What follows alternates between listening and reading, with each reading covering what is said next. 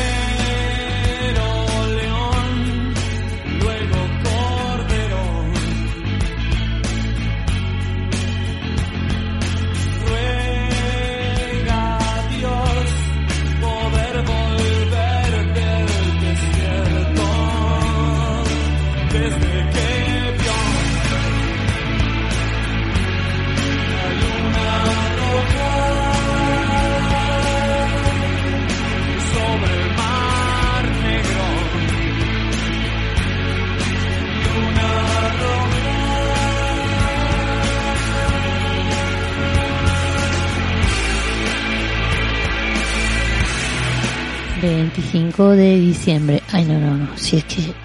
¿Qué cabeza tengo? Es que esto es como un loop. Si ya ha pasado el 25.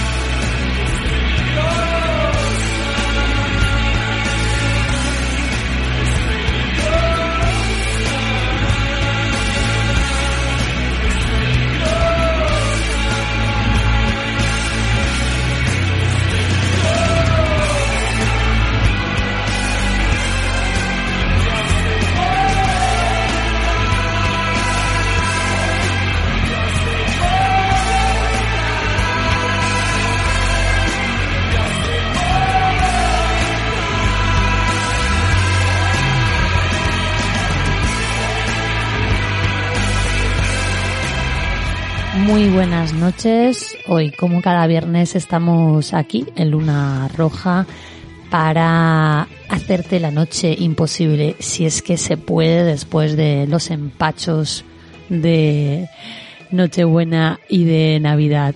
Eh, muy buenas noches, Gustavo. Muy buenas noches, Olivia. ¿Qué tal? ¿Cómo va eso? Pues como decía, mm, sobreviviendo, sobreviviendo a las comidas familiares, sobreviviendo a, al pantalón. Esto es así, está todo tan rico que quieres comer todo y no puede ser. Sí, aparte, como se sabemos, hay que aprovechar porque luego te lo quitan. Luego te quitan el panetone y no Ujú. vuelve. Es que, vamos, esa es la, la mayor tragedia de la humanidad posmoderna, la desaparición del pan- panetón.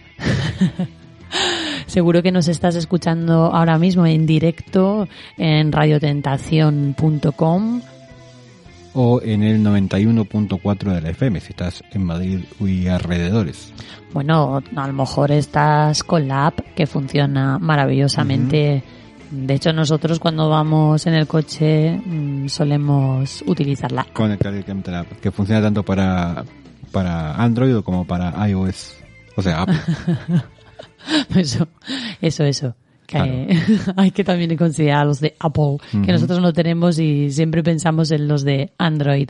Y por supuesto también nos puedes escuchar después tu morro, pues en, en donde tú quieras, en iBooks, Spotify. Eh, Apple Podcast, Google Podcast. Estás dormido, ¿eh? Sí, es que estoy de resaca, literalmente de resaca. Estás de resaca de polvorón. Sí. En tu caso yo creo que eres más de panetone. sí, sí, soy más de, de harinas. O sea, harinas, harinas, no harina de almendras, harina. Harina de trigo, la, la única que sirve, vamos. Harinaza, Sí, sí, sí, claro, claro. sí. Harina, azúcar y ya está. Menos mal que no eres celíaco. No, me, vamos, no voy a decir, pero hago la S-word si, si soy, si, eh, si me de- detectan celiaquía. Sí. Sí, sí, no, sí, hombre, sí. tampoco seas tan exagerado. Se puede vivir sin las harinas. Pero es una vida horrible. claro. eh, como poder se puede. Yo lo siento por los celíacos. Si alguno nos está escuchando, un abrazo fraternal, pero es, es difícil. Es muy difícil, desde luego. Yo que tuve una temporada en, en la que me sentaba mal casi todo y me hicieron pruebas diversas y tal. Eh, claro, me dijeron, tienes que estar esta temporada sin comer eh, harinas y otras cosas que me encantan como el tomate. Mm, Cuando va uno al médico, es deprimente. Sí, claro, quitan- sobre todo con los años. o sea, te quitan todo, todo lo que te gusta, te dicen, mm, eh, quítate el tomate, eh, no puedes, pero si, si es fruta, ¿no? O sea, si estoy comiendo cinco piezas al día de tomate, Claro, está comiendo fruta. sí, pero no puedes, el tomate es malísimo, la piel del tomate, dices, bueno, pues voy a comer, yo qué sé, otra cosa, ¿no? No te pases con los espárragos, que también esto. Y entonces, ¿qué como? O sea, no, no, fue, ahí fue una época muy dura para mí, no sabía ni qué comer. Menos mal que luego no fue nada, que era más estrés y nervios de la vida. Oye, pero ningún médico te dice, oye, deja el trabajo. Eh, Claro. Claro. Te dicen, deja el trabajo, recibe una herencia multimillonaria, que eso te solucionaría todos los males. Eh, eso es mejor para la salud que todas las dietas que hay. ¿eh? Yo creo que, vamos, no tengo, no tengo pruebas, pero tampoco dudas. Sí, no, no, como esos partidos que vimos de la selección española, que desde luego también era como, ¿qué me pasa, doctor? ¿Por qué tengo acidez? O sea, es- deberían prohibirnos, simplemente, pues deberíamos estar metidos en una urna de cristal y que nada nos afectara, ¿no? Bueno, también está la otra solución que es la de word. Como son palabras que queda feo decirlo. No, y no. ahí, bueno, pasan las cosas, pero te importa menos. No, no. Bueno, hoy vamos a hacer un programa repetitivo, ¿no? Porque como sabemos que el día 30 de diciembre, pues la gente está pensando más en... Ebria. La gente está ebria.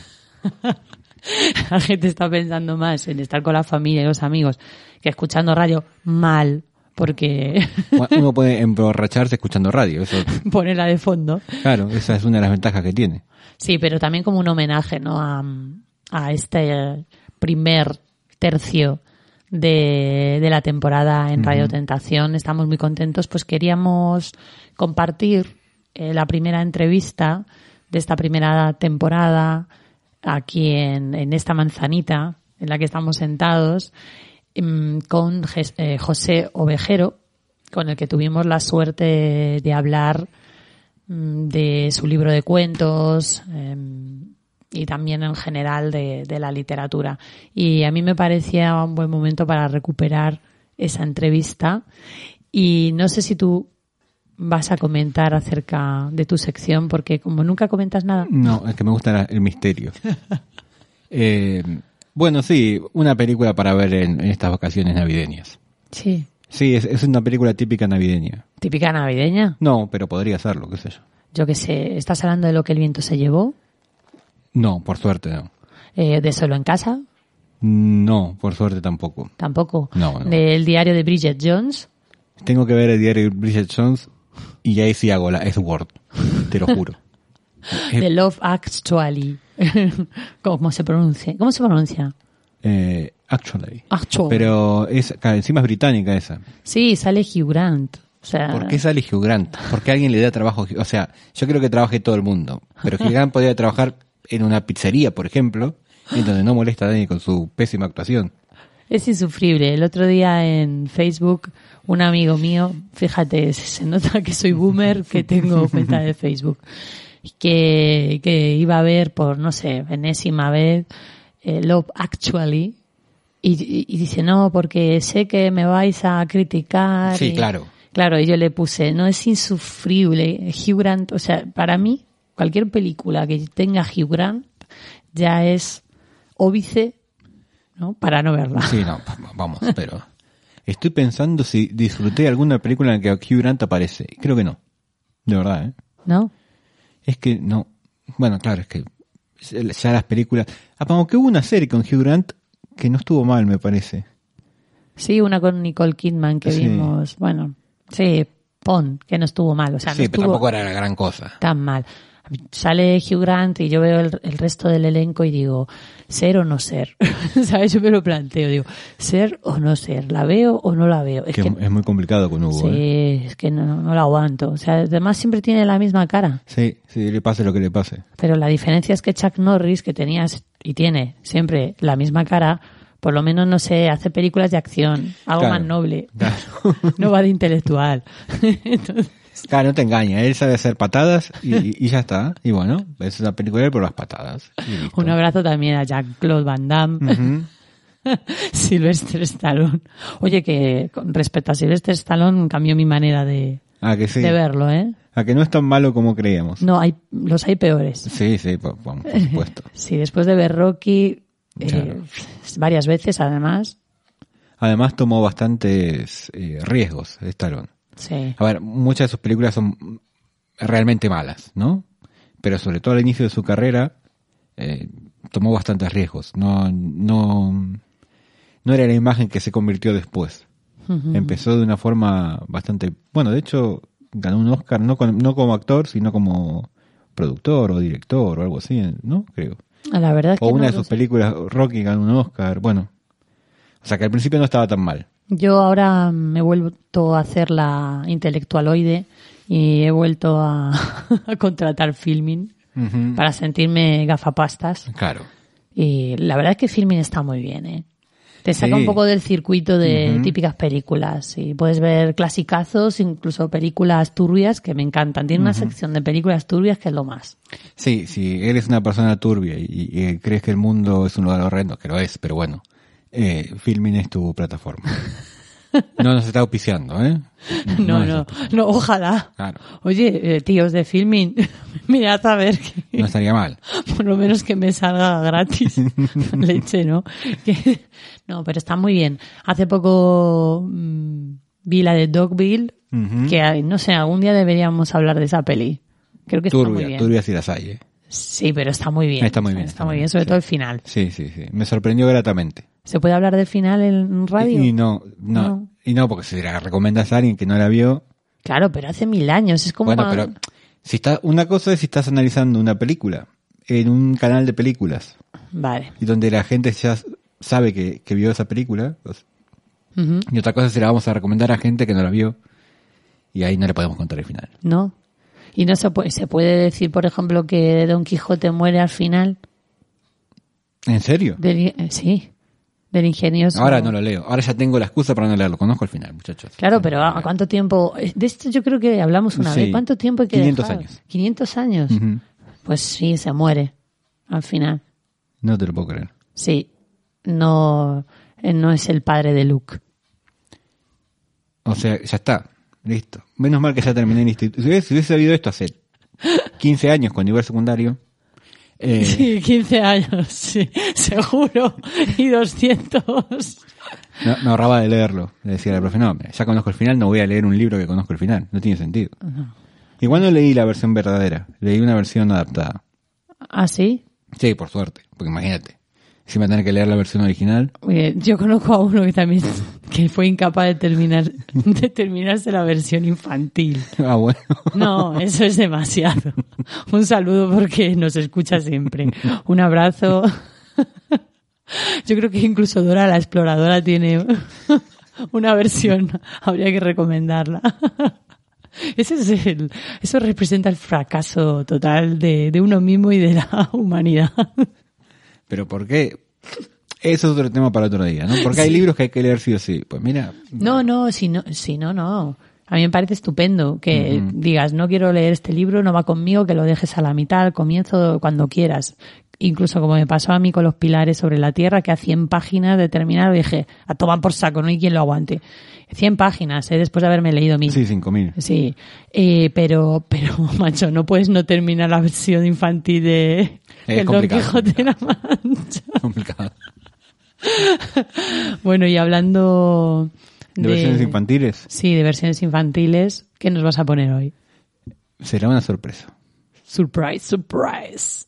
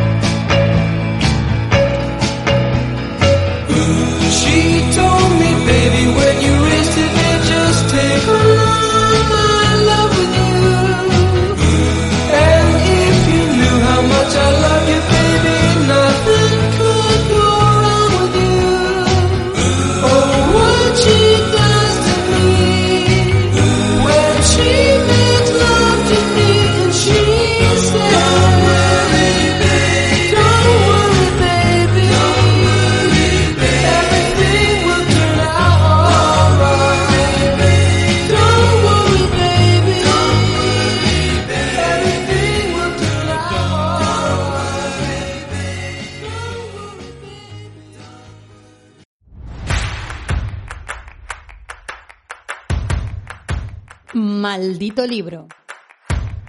Amarás la lectura sobre todas las cosas.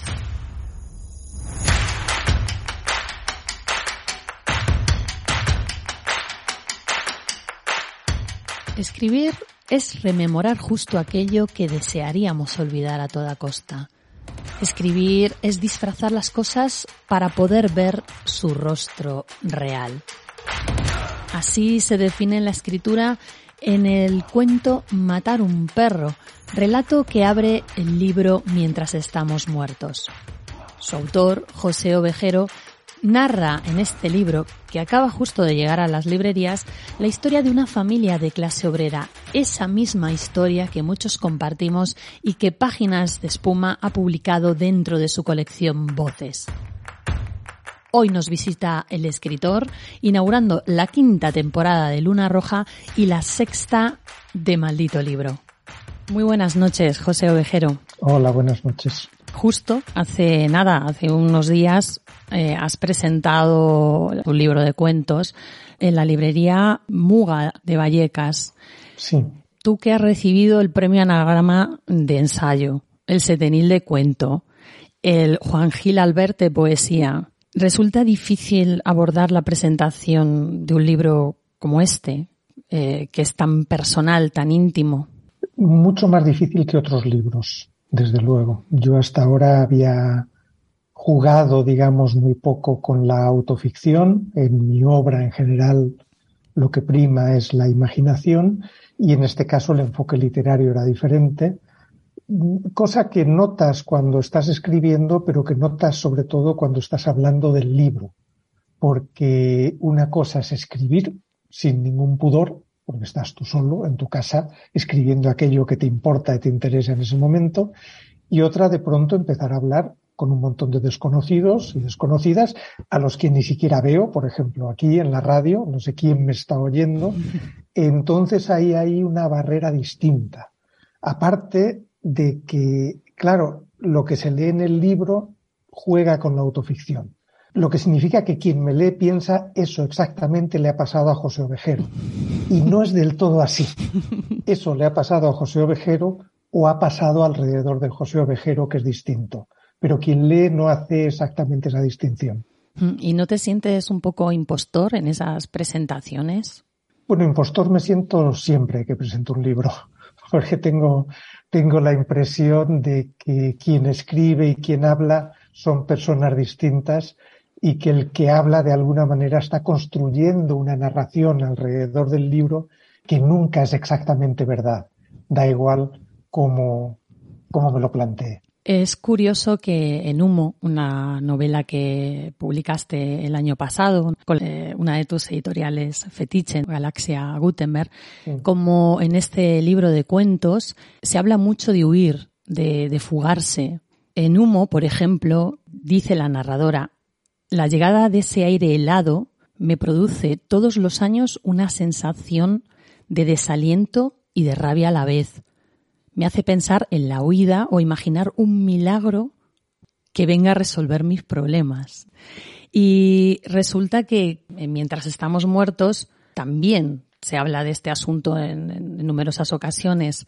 Por ejemplo, yo, al contrario que nuestros animales, sí podría decir de qué huía, contar una historia triste que justificase la necesidad de alejarme, de escapar, pero no voy a hacerlo, ¿no? Enlazando un poco con esa idea del impostor, también en la vida sientes que como que no hay un, espacio concreto en el que estar o es solo ese alter ego que creas en este libro de autoficción o en esas referencias a la novela de humo. No, yo creo que esto ha sido una sensación muy fuerte durante muchos años, que es curioso, yo no había visto la relación con humo. Eso es lo interesante a veces de que te lean, que te dicen de qué estás hablando y, y que tú no lo sabes. No, esa sensación de necesidad de escapar, de huir, es, es un tema de mi vida, es un tema de mi familia, es un tema de clase social, y mis padres vienen de clase obrera, y me sentía la necesidad también porque era un momento en el que había la posibilidad de escapar a su clase, a sus condicionamientos de clase y a mí me ayudaban a ello, por ejemplo, pagándome los estudios en la universidad, que eso parecía que era una manera de romper, digamos, esa condición de clase, de clase obrera. Y quizá por ese deseo de huir que yo hago cristalizar en uno de los relatos en nuestros perros, nuestros loros, hasta nuestras tortugas que huían a gran velocidad de nosotros. Bueno, pues ese deseo de huir está ahí y eso significa que no perteneces a un lugar. Porque si tú quieres irte todo el tiempo de ese lugar en el que estás, obviamente no echas raíces allí. Las raíces te atan. Y eso es algo que me ha pasado durante muy buena parte de mi vida Creo que ahora ya no me sucede, tengo la impresión de haber encontrado mi sitio, pero ha sido un tema fundamental en mi biografía, pero también en la biografía de una clase social y de toda una época. Parece que estamos ocupando un territorio que no nos eh, corresponde y nos, nos sentimos extraños y un poco canallas también, porque hemos entrado en ese juego de clases. Sí, y volviendo a la palabra que utilizabas al principio, también un poco impostores, ¿no? Como que estás en un sitio que en realidad no es del todo tuyo, que no es el que te correspondería. Lo que pasa es que, bueno, no te preocupes porque nos lo están quitando otra vez. Quiero decir, vamos a dejar de sentirnos así porque está claro que ahora mismo hay toda una serie de retrocesos en esas conquistas que se nos está machacando con la idea de que hemos vivido por encima de nuestras posibilidades, en el fondo de que estamos ahí donde no deberíamos estar y que ya está bien.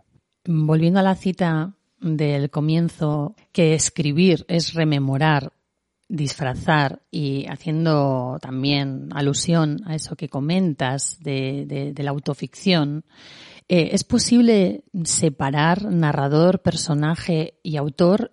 ¿Cómo perciben, por ejemplo, esos primeros lectores tuyos de la librería allí en Vallecas?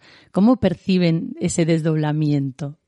Bueno, yo creo que del desdoblamiento soy más consciente yo que mis lectores. Bueno, fíjate que, eso sucede incluso con obras de ficción absoluta que te preguntan cuánto hay tuyo en esa obra, eh, o me acuerdo todavía de no recuerdo qué, qué personaje de una serie de televisión eh, al que la gente y al actor que lo hacía, la gente lo insultaba por la calle porque era un malvado en la película, ¿no? En la serie. Entonces, bueno, es quien te lee tiene la impresión de estar contigo, no con una ficción, no con una construcción. Tú eres más consciente una vez que ves el libro. Eh, lo que pasa es que también te das cuenta de que hay cosas que tú no sabías que eran tuyas hasta que no las escribes te pones a escribir con una determinada idea, más o menos vaga de lo que vas a hacer, y resulta que empiezas a recordar cosas que no recordabas, a establecer conexiones que no habías establecido antes. Por supuesto, el recuerdo es engañoso. La construcción de una autobiografía también, porque es una construcción. Tienes que dejar cosas fuera, por fuerza, establece relaciones causales que a lo mejor estás estableciéndolas tú, pero no estaban ahí en ese momento. Entonces tú eres mucho más consciente de, ese juego, de ese estar dentro y fuera a la vez, de estar creando algo, pero que al mismo tiempo ese algo ya estaba ahí. Entonces, pero yo creo que quien, quien te lee no tiene, no se plantea todos esos problemas. Se plantea si le interesa, si le conmueve, si le anima intelectualmente, si de alguna manera hace vibrar partes que son suyas también. Eso es lo que le interesa a quien te lee y me parece bien. En, en uno de los cuentos me he sentido mala persona, José. Porque cuando leí en Yo brindé con champán el día que mataron a Carrero Blanco, esta cita me hizo mucha gracia, me siento, me siento muy mal, porque dices, las mías son de soplillo, mis orejas me avergüenzan, mis compañeros de clase dicen, ¿qué es el viento? Las orejas de ovejero en movimiento. Y yo mm, me sentí muy mal porque me hizo gracia y por un momento, eh, al leer ese acoso que casi pues reciben unos de otros constantemente, ese bullying, ¿no? Era, era una manera de vivir, de estar en grupo. Sí pues esa, esa risa me alivió de los insultos que yo recibí de, pequeña, ¿no? Porque de pequeña me llamaban jirafa, tachenca, yo soy muy alta. Eh, ¿También te ríes del José Ovejero pequeño, niño, o, no? ¿O te, te, hierve la sangre? Pues las dos cosas, dependiendo del momento. Pero bueno, como has leído el libro, habrás visto que tiendo al humor a pesar de todo, continuamente me salen esos momentos de humor, esa mirada divertida sobre la realidad, porque también tiene ese lado, ¿no? Entonces, bueno, pues de pronto me acordé, y eso es verdad, que me lo decía, y es verdad que tenía esas tremendas orejas de soplillo que se me han ido, no sé si mejorando, pero han ido cambiando con, la, con la edad. A cambio, me crece la nariz, pero bueno, son otros asuntos. Y bueno, pues todo aquello, lo que quería también mostrar es que era la normalidad. Tú hablas de acoso, hablas de bullying. Nosotros no hablábamos de eso, no teníamos nombre para nombrar aquello, porque era lo normal. Era lo que hacían unos chicos supuestamente sanos de 13, 14, 15 años. Rivalizar, eh, machacar al más débil, mostrar que éramos hombres de verdad, hacer una exhibición de virilidad, normalmente a costa de los demás. Entonces, lo teníamos tan asumido que salvo cuando lo sufrías tú, no eras consciente de la importancia de aquello que estaba sucediendo. Y cuando lo sufrías tú, en realidad te tendías a culparte a ti mismo, no a los demás. De hecho, ese distanciamiento que te permite la escritura, que puede ser o no un alivio, pero ese distanciamiento es el que también utilizas en uno de los relatos que más me han gustado, que tiene que ver con lo que cuestan unas botas 350 euros. Si una persona de izquierda se lo puede permitir o no, si es ético. ¿Cómo llevas ese problema de la ética siendo además un escritor que se espera que tiene que dar ejemplo, que tiene que saber estar, como comentas también, que tiene que saber llevar una corbata y moverse en ese ambiente? ¿Cómo lo llevas? Bueno, ahí es donde está claro que esa ejemplaridad es una impostura. Ni somos mejores ni somos peores que los miembros de otros gremios. Y lo que pasa es que, bueno, yo con ese cuento quería hablar sin dramatizar, también riéndome un poco de mí, de mis problemas de conciencia, de esa manera que tenemos, o, o, de esa, mejor si lo digo de otra forma, de esa imposibilidad de escapar a tu clase. ¿No?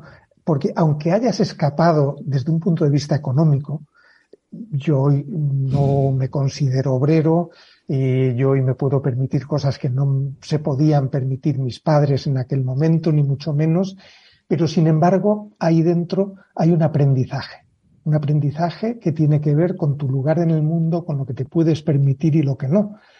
Y a veces la, la diferencia social no está solo en el nivel adquisitivo, sino en la sensación de aquello a lo que tienes derecho. Entonces, si eres de una determinada clase social, o digamos lo claramente de clase alta, tienes la sensación de que tienes un montón de cosas, de que hay un montón de cosas en el mundo a los que tienes derecho. Mientras que cuando eres alguien que se ha ido desclasando, volvemos a la palabra, tienes la sensación de impostor y de que en el, en el fondo eso no te corresponde. Y en el fondo es indecente. Entonces te empiezas a plantear si te puedes permitir, no ya solo económicamente, sino éticamente, comprarte unas botas de 350 euros. Este problema para algunos es absolutamente ridículo. Y dirían, joder, pues si los tienes, gástatelo en lo que te dé la gana. Nadie te va a pedir cuentas, ¿no? Pero para otros sí tiene una importancia clave. ¿Puedo o no puedo? ¿Tengo derecho o no? ¿Es ético? ¿Puedo ser de izquierdas y hacer un despilfarro? Lo que a mí me parece un despilfarro porque otros se compran unas botas de marca de 800 y se quedan tan campantes. Entonces, bueno, me parecía que permitía discutir toda una serie de temas sin, sin ponerme demasiado teórico, pero haciéndolos o dejándolos muy claros, con esa aproximación más o menos divertida de este escritor que se pasea por una ciudad de Italia durante una, una gira con su libro con la tentación de comprarse esas botas italianas estábamos comentando eh, este fantástico relato que además podría considerarse un ejemplo de lo que no es un relato. Sí. Porque también lo que me parece muy interesante del libro es que el libro ilustra todas las posibilidades que proporciona un género que precisamente se ha intentado tanto encorsetar. Entonces tu fuga también va a través de las estructuras. Utilizas diálogos, utilizas esta especie de disertación o debate. Eh, también incluso realizas varias versiones sobre algo, ¿no? Sobre el entierro de un padre, doble entierro, ¿no? Eso ya es llevado el humor, la ironía a los extremos. ¿Te cansa un poco el hecho de que intentemos clasificar los géneros de esa manera que podríamos decir que está obsoleta? Sí, sí, yo creo que está obsoleta, que se han dicho muchos disparates sobre lo que debe ser un buen cuento y cómo tiene que ser. Y yo en ese sentido aprendí mucho con mi último libro de relatos, con el anterior, el penúltimo, y Mundo Extraño. Yo había, siempre me ha gustado escribir relatos. Tengo varios libros de relatos anteriores que son, yo creo, más tradicionales en, en, su forma, aunque se puedan reconocer mis temas o mi humor o toda una serie de asuntos que me pertenecen, digamos. Y llevaba mucho tiempo sin escribir relatos hasta que un día dije, venga, date permiso para escribir lo que te dé la gana y meterlo en un libro de cuentos. Juega. Entonces, bueno, pues se me ocurrió un relato en el que iba en contra de esa idea de que un cuento tiene que tener pocos personajes, una sola situación, debe ir dirigido a un final que se sabe de antemano y todo tiene que estar pensado para ese final. Y empecé a hacer un cuento en el que iba pasando de un personaje a otro, de una escena a otra, y sin un final claro, etcétera, etcétera. Y me dediqué a escribir todo el libro de esa manera tan lúdica, diciendo, da igual, da igual que lo llamen cuento o que lo llamen como lo llamen. Y ese aprendizaje se ha quedado ahí. Entonces, aunque en este libro quizá haya una mayor unidad temática que en el anterior, queda esa libertad a la hora de utilizar el género, hasta el punto de que por lo menos dos o tres personas del mundo literario se han referido al libro como novela. Sí. Es porque he borrado, digamos, los límites entre lo que son cuentos y lo que es una novela. No sé si me estoy poniendo muy solemne, No, no, pero por ahí van los No, que va, que va. Eh, para ir ya terminando la entrevista, mientras estamos muertos, es una declaración de amor a la literatura, con todo lo que conlleva. ¿Disfrutaste escribiendo este libro, José? No. No, por desgracia no podría utilizar la palabra disfrutar. Disfruté momentos. Hay momentos en los que a mí mismo me pareció divertido algo o me pareció muy interesante descubrir una determinada conexión, pero esos momentos eran relativamente breves porque, como decía antes, al ser un libro que juega tanto con los recuerdos, con mi propia intimidad, yo creo que en la intimidad, en lo íntimo, en aquello que no contamos normalmente a los demás, hay algo turbador y hay siempre secretos que cuesta sacar a la luz. También porque estoy moviéndome en el ámbito de la familia y todas las familias tienen sus secretos, todas las familias tienen sus silencios acordados porque hay algunos ámbitos que es peligroso tocar, que es doloroso tocar. Entonces, al ponerte a escribir, entras de lleno en, en esas partes que ni siquiera a mí me gusta de verdad mencionar, imaginar, recordar, etcétera. Entonces, aunque yo creo que disfruto muchos momentos de la creación literaria, no puedo decir que la creación literaria en sí todo el tiempo sea algo disfrutable, sea algo divertido, entretenido. A veces tiene eso doloroso que se puso de moda decir que si te duele y no te gusta, que por qué escribes, que qué tontería, ¿no? Como diciéndote que eres demasiado intenso o que eres un, un impostor. No, pues sí, duele a veces, es incómodo, pero es importante. Hay cosas que son dolorosas e incómodas, pero son importantes, ¿no? Entonces yo creo que la literatura es una herramienta que te permite acercarte precisamente a eso que duele. Entonces no puedes estar todo el rato riéndote. No puedes ser solo divertido y entretenido. Por lo menos no es mi concepción de la literatura. Luego, claro, lo que es muy importante para mí como escritor es cuando me empiezan a llegar los ecos de fuera y de gente mucho más joven que yo, de otros contextos, que me dicen, esto tiene que ver con mi vida. Estás contando cosas que para mi vida también son importantes. Entonces, eso sí es un momento bonito de la literatura, cuando te das cuenta de que estás creando un espacio común. No solo eso que es tuyo y muy tuyo y muy íntimo, sino que mediante eso que era tan tuyo y tan íntimo estás creando ese espacio que pertenece a mucha más gente. En Maldito Libro solemos hacer una pregunta que incomoda al invitado. Si ya lleva pasándolo mal, pues rematamos con, uh -huh. una, con una pregunta. En este caso, eh, la voy a relacionar con el concepto de sinceridad. ¿Has leído alguna obra o algún autor o autora que no te haya convencido porque detectas falta de, de, de implicación? Pues estoy seguro de que sí. Ahora mismo no me acuerdo. Claro, la pregunta me pilla así de improviso y tendría que hacer memoria. Aunque lo recordase, no te lo diría. Porque yo creo que, que un escritor debe tener cuidado a la hora de hacer juicios literarios sobre sus competidores. Eh, porque a lo mejor esos juicios literarios también tienen que ver con que tú quieres vender tu producto antes que ellos. Entonces, yo hablo de libros, en, por ejemplo, en La Marea, pero solo hablo de los libros que me gustan, porque pienso que no puedo juzgar a mis contemporáneos. Criticar a mis contemporáneos. Pero si encuentro una novela que me gusta, sí puedo decir, eh, gente, esto me ha gustado por este motivo. Y, y no, yo creo que no es, no es cobardía, quiero decir, en el cara a cara puedo hacerlo, o, o en un ambiente determinado, cerrado, pero lo de ponerme a despotricar sobre compañeros y compañeras no me parece que tenga ningún interés. Muchas gracias, José Ovejero. Cerramos así. No le vamos a dar a nuestro público un titular, perdóname. se lo- los- siempre están esperando a que cerremos ahí con algo polémico, pero yo creo que nos has dado todo tipo de, de puntos a favor para leernos tanto Humo, que aunque se publicara el año pasado, es una novela que merece muchísimo la pena, como Mientras estamos muertos, publicado por Páginas de Espuma. Invitamos a nuestros oyentes a que se acerquen a estos dos libros y, por supuesto, a toda tu literatura anterior. Muchas gracias, José, por esta estupenda conversación contigo.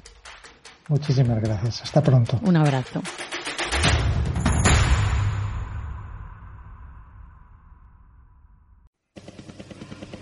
En el medio es el masaje. Cine.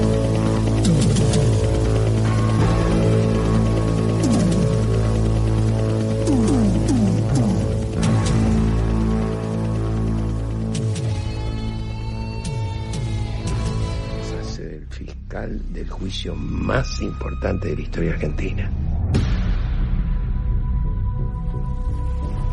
Estando yo en mi casa fui secuestrada. Me tuvieron encerrada meses. La responsabilidad jerárquica es de las juntas. ¿Cómo demostramos que ellos sabían?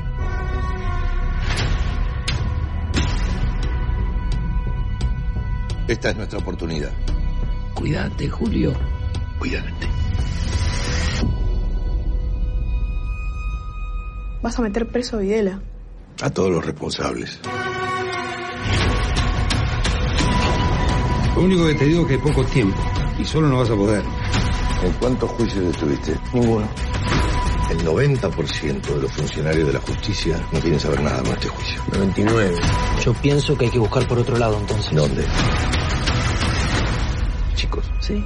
¿Y si los funcionarios de carrera no quieren? Entonces traemos a los... Bueno, y así. No vamos a poner todo el tráiler entero. Em, hace unos años, un vecino me preguntó, me dijo, recomiéndame una película argentina en la que no esté Darín. Y hoy no es el caso, está, está Darín, una vez más.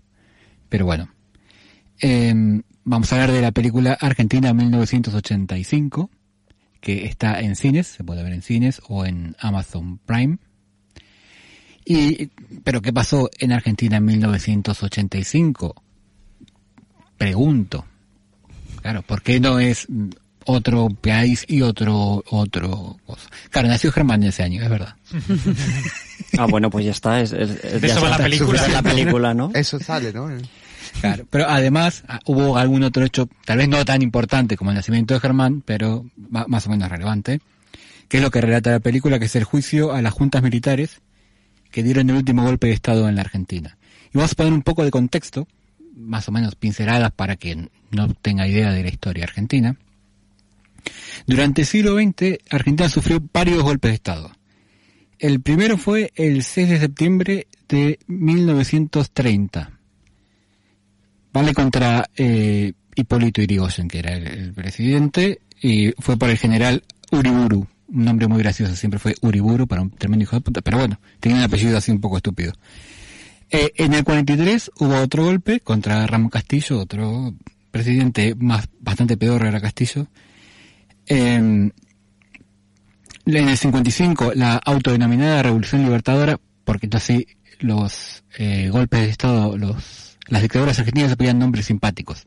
Revolución Libertadora, que fue contra Juan Domingo Perón. Eh, eh, el 1962 contra Arturo Frondizi, este no le pusieron nombre, ah, pero pusieron un civil en el poder. O sea, los militares eh, tumbaron al gobierno y pusieron un civil a José María Guido. En el 66, otro golpe llamado la Revolución Argentina, Un poco flojo Un ese. poco pedorra, sí, sí, no, no, no estuvo tan... Se les estaba quedando sin combustible, ¿no? El... Sí. Demasiadas revoluciones a las que poner Claro. quiero decir. Claro. Demasiado Y, y el- creatividad. Aparte le ponen revoluciones a los golpes de Estado, eso es muy curioso. También. Eh, porque no es una revolución, la revolución es de abajo hacia arriba. Esto Claro. es de arriba hacia arriba, pero bueno, es un poco curioso. Pero bueno, esto fue contra Arturo Ilia. Eh, básicamente, cada vez que un presidente hacía algo que no le gustaba o a la aristocracia o a la embajada de Estados Unidos, había un golpe de Estado, ¿no? Y el, el último, que es el que va de la película, fue el 24 de marzo de 1976, que, al que llamaron Proceso de Reorganización Nacional. Ya- que ya con ese nombre es tétricote, digamos. Comúnmente se lo conoce como el proceso, se habla de la época del proceso, ya no tanto, pero en una época, cuando yo era chico se hablaba en la época del proceso, lo que pasó en el proceso, era el nombre que había quedado. Sí, el, el eufemismo. Es claro, sí, era el eufemismo que había. Em, que bueno, es el que nos ocupa en la película, claro está. Porque, pe- pero ¿por qué son juntas? Porque los gobiernos no lo formaba eh, en este último un solo tipo, sino que había juntas de un miembro de la Fuerza Aérea, del Ejército y uno de la Armada. O sea, el jefe de cada una hacía como una comisión ahí, al final mentira, ¿no? Pero por eso eran juntas de gobierno. Y durante la dictadura hubo varias juntas de gobierno. Se fueron dando golpes. También eso es una cosa muy común en, las dictaduras argentinas, que una facción le daba un golpe a la que ya estaba ocupando, o sea que se peleaban entre ellos también. O iba perdiendo poder el dictador de turno y venía otro dictador a reponer el poder, digamos, ¿no? Em, la, la última, el- la primera junta de este, de este último golpe eh, estaba formada por el ejército, el comandante del ejército que era eh, Jorge Rafael Videla, el de la armada Emilio Eduardo Macera y el de la fuerza aérea Orlando Ramón Agosti. Estos fueron los, los que dieron el golpe al principio, que la dictadura duró desde el 76 hasta el 83. Y en ese tiempo pasaron 12 miembros que formaron distintas juntas y por eso se llama ju- juicio de las juntas. Porque se juzgó no solo a un dictador, como dijimos antes, sino a miembros de tres de esas juntas. O sea, no se juzgó a todos los que, a todos los miembros, sino solamente a tres. A los que fueron mm, desde, el, desde el golpe hasta la guerra de Malvinas. Porque lo que realmente les hizo perder el poder fue perder la guerra. O sea, eran militares que lo único que debían hacer bien era una guerra contra otra y le hicieron mal. Eh, y esta fue la, de todas las, dictaduras que hubo, fue por lejos la, más sangrienta, ¿no? De la historia del país. Con el retorno a la democracia, el gobierno de, en 1983, como dijimos, el gobierno del presidente Raúl Alfonsín sancionó el decreto, el 158-83, que ordenó someter a juicio sumario a nueve militares de las tres armas, ¿no? Que, que formaron las juntas. Em, bueno, no voy a nombrarlos a todos, a, no, eh, a varios de los de los militares estos, ¿no? No a todos, como dijimos antes, a varios. El expediente eh, se tramitó por la causa 1384. Estos datos después aparecen en la película, solamente como los nombran, viene, viene a bien. Y esto sí que es importante. Es la primera vez en la historia de la humanidad en el que un país juzgaba a sus dictadores. Mm. Porque, por ejemplo, los juicios de Nuremberg lo hacen los que le ganan la guerra a los nazis, cuando, ya, o sea, se- siempre se lo hacen a tipos que perdieron una guerra. En este caso, eh, fue el, la propia sociedad civil la que enjuicia a un dictador, cosa que no sé si luego ha pasado, pero hasta ese momento no había pasado nunca. Se podría aprender un poquito en España. Qué envidia, qué envidia, desde luego. Te estás poniendo muy serio y, y solo quiero hacer un pequeño apunte eh, cultural, porque como has nombrado la Guerra de las Malvinas, tú sabes que en, mientras se estaba perpetrando la Guerra de las Malvinas, España llevó a Eurovisión un tango. No, no lo sabía. Pues También tuvimos sabía el cuajo de Mira. llevar un tango.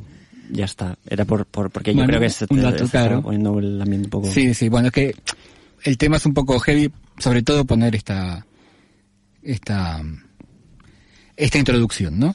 Bueno, al principio los dictadores iban a ser juzgados por la justicia militar, Mm. pero como la justicia militar, que es un oxímoron en sí mismo, o sea, es como, no, no existe justicia militar, eh, no hace nada, recae sobre la justicia civil y sobre el fiscal Julio César Stracera, buen nombre Julio César, y Stracera para, para el juicio utilizó como base probatoria el informe Nunca Más realizado por la Comisión Nacional sobre la Desaparición de Personas, la CONADEP, que esta es una comisión que sí funcionó, a diferencia de que en general no funcionan las comisiones, como todo el mundo sabe. Y, y aquí comienza la película, ¿vale? Va- Ya vamos a la película. La película está dirigida por Santiago Mitre, que yo no lo conocía. El guion es del propio Mitre con Mariano Ginás. Y trata, se trata de un drama judicial. Es una película del estilo de las películas yanquis de, de juicios. Me encantan. Los Claro, dra- es que me es- encantan. Es así, Sí. está hecha de esa manera. Eh, en la que el fiscal es trasera, Ricardo Darín, por supuesto, no podían poner a otra persona. Y el oficial adjunto, Luis Gabriel Moreno Campo, que lo hace Peter Lanzani. Siempre me dio risa el nombre Peter Lanzani, yo no lo conocía, pero lo hace muy bien, ¿eh? Sí, es el del Está reino. Ah, El en de el reino Reino. salía también. Sí, pero no, no lo recordaba para nada, solo me daba risa que sea Lanzani. Porque sé. en Argentina se dice lanzar a buen muitar. Sí, el reino es esa serie en contra del señor este evangelista, ¿no? Exacto. Escrita por Claudio Piñeiro y que Y hemos Marcelo Piñeiro. Y que hemos reseñado en... Sí, en, la temporada anterior. Así es. Así es. Vamos a ir rápido porque el tiempo, por supuesto, como siempre, Es nos tirano. Bueno, la cosa es que ellos buscan llevar eh, no, a cabo la investigación de juiciamiento de las juntas, esto que, hablábamos antes. Tiene una fecha límite y para ese momento, para esa fecha, tienen que juntar todas las pruebas, los testimonios y, todas las movidas para preparar el juicio. La peli tiene un muy buen ritmo, es algo que se agradece, incluso tiene toques de humor. Hubo, hubo gente que se quejó de que una película que trata un tema tan serio tenga toques de humor, pero creo que lo- eh, está bien, porque no puede estar todo el tiempo, porque es muy heavy, porque aparte ellos te muestran que no fue sencillo, ah, los militares perdieron, hubo amenazas, fue- eh, o sea, el clima era muy tenso, Y la película es muy tensa. claro, la se película es muy mal, tensa, la pasa pasas mal, y esos toques de humor te, te hacen relajar un poco y, y poder seguir enganchados, porque sabemos que no puedes estar todo el rato en tensión, abandonás, te pones a hacer otra cosa. Y, y lo lleva muy bien, el ritmo lo lleva muy, muy bien. La verdad es que está, eh, para hacer una película argentina me sorprende que tenga buen ritmo, tan buen ritmo, en general. Eso, No, iba, eso iba a comentar. y sobre todo cuando tratan temas tan pesados, las películas suelen tender a hacerse pesada la, la propia peli. Sí, como más reflexión, ¿no? Claro. Mm. El hecho de que pasa de la reflexión a bajar línea y está todo el rato mm, queriendo, ¿no? Sí, suele pasar eh, también en el cine europeo. Sí, también. Eh, muchas veces se baja ese ritmo, ¿no? Para recrearse en esa reflexión y a veces no funciona bien la película, precisamente por eso. Claro, la película la verdad es que lo mantiene bien. Si bien es una película de pasillos y despachos, eh, hay un bastante, un buen trabajo en lo que es la recreación de los años 80. Eh, hay algún detalle, por ejemplo, en las aceras hay bajadas para sillas de ruedas que no existían. Obviamente, la que al 80 imposible. Pero bueno, eh, un detalle menor. En general está bien la ropa. Está la... rodada en la plaza de tribunales. Claro, Eh, sí. Claro. Em, el peso de la actuación recae, como dijimos, sobre el dúo eh, Darín Lanzani. El resto de los personajes son testimoniales. Están ahí porque tienen que estar. Por ahí un poco la familia de, de, de el personaje de Darín, un poco, pero vamos, que tienen 20 minutos, de, 5 minutos de película y el resto es sobre ellos. Em, y durante el juicio, durante la- las audiencias, mezclan imágenes reales, del- imágenes reales con imágenes de la película, porque el juicio se, se grabó, está guardado en 147 cintas de video que son preservadas en Noruega. Sí, llevaron los jueces, llevaron las cintas a Noruega, que las tienen en una cámara especial, por, porque, para que no se pierda nunca, ¿no? Porque si, la, la, la democracia en Argentina era bastante débil, de hecho hubo alzamientos militares luego, y tenían miedo de que se destruyan esas, esas pruebas. Entonces las llevaron ahí y están para siempre. Eh, y ese es el momento más duro de la película, el, el de las audiencias, cuando las víctimas cuentan, eh, porque bueno, la dictadura, además de hacer desaparecer a unas 30.000 personas, alguien va a venir a discutir el número porque no está del todo definido, son desaparecidos, pero hay un artículo en La Nación el 24 de marzo de 2006 que dice, Washington, 30 años después del golpe militar, nuevos documentos desclasificados demuestran que los militares estimaban haber matado o hecho desaparecer unas 22.000 personas entre 1975 y 1978. O sea, ya los propios militares admiten, para los Estados Unidos, eh, haber matado a 22.000 personas, o sea que 30.000 tampoco es tan lejano. Bueno, esa parte que es muy dura, la verdad es que es muy dura, porque hicieron bastantes... Pero lo bueno es que no se recrea en eso, o sea, no es que están todo el rato dándote, te, muestran cuatro o cinco casos muy heavies, pero que ya está, luego te dejan, pues si no te mata la angustia, o sea, si no, no la podés ver. Creo que ese es el detalle que da que la película, bueno, el final, el alegato final de la película, que se puede buscar en YouTube, el alegato final real de Estracera, está, hay que felicitarlo a Darín, está muy bien hecho, está excelentemente interpretado, y he visto en Twitter que hay gente que aplaudía en el cine. O sea, cuando termina ese alegato, la gente aplaudía en el cine. Y creo que es una película para ver tanto si, si, si tenés raíces o relación con Argentina o Latinoamérica o el mundo hispanoparlante como si no, porque está buena como película. Y eso es una cosa que se agradece, que no suele pasar con las películas con hechos históricos. Así que mi recomendación es que vean em, Argentina 1985 Con pañuelos. con pañuelos. Porque se llora, se llora. Sí, la tengo ahí en, para verla el domingo. Así que... Sí, sí, porque está, está muy bien. Estás escuchando Luna Roja. Luna Roja. Luna Roja. Luna Roja. Luna Roja. Un programa hecho por lunáticos para lunáticos.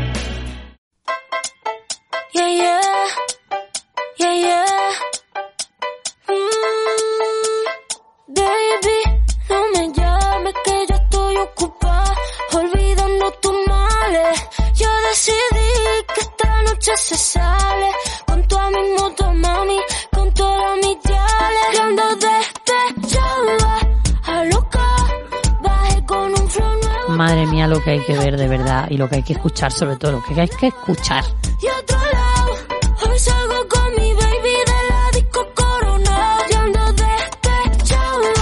Ahora que están todos borrachos aprovecho para hacer la confesión. Escuché el disco Motomami de Rosalía y me gustó. Ay, ay, ay, ay, ay.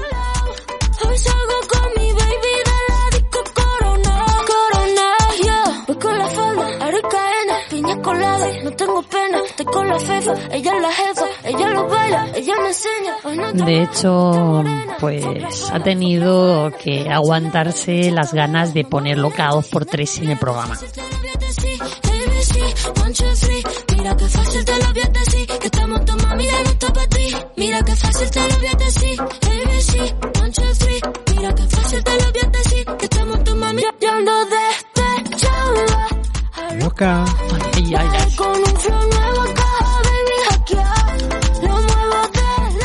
Eso te ha pasado porque no tienes unas vecinas que este verano te han estado quemando el cerebro con la despechada.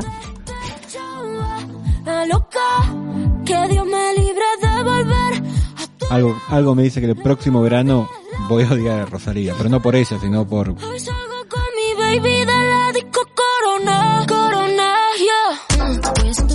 Queridos oyentes, que paséis muy buena salida y entrada de año, como se suele decir en estos casos. Queda un poco feo, pero bueno, menos Sí. mal que salí de entrada y no entré.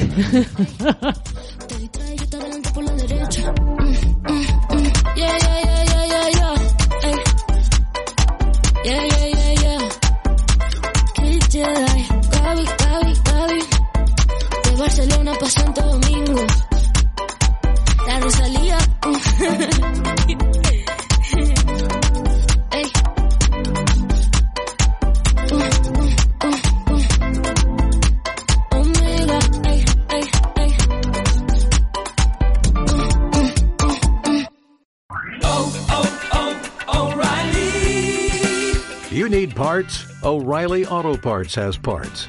Need them fast? We've got fast. No matter what you need, we have thousands of professional parts people doing their part to make sure you have it. Product availability. Just one part that makes O'Reilly stand apart. The professional parts people. oh, oh, oh O'Reilly. Auto Parts.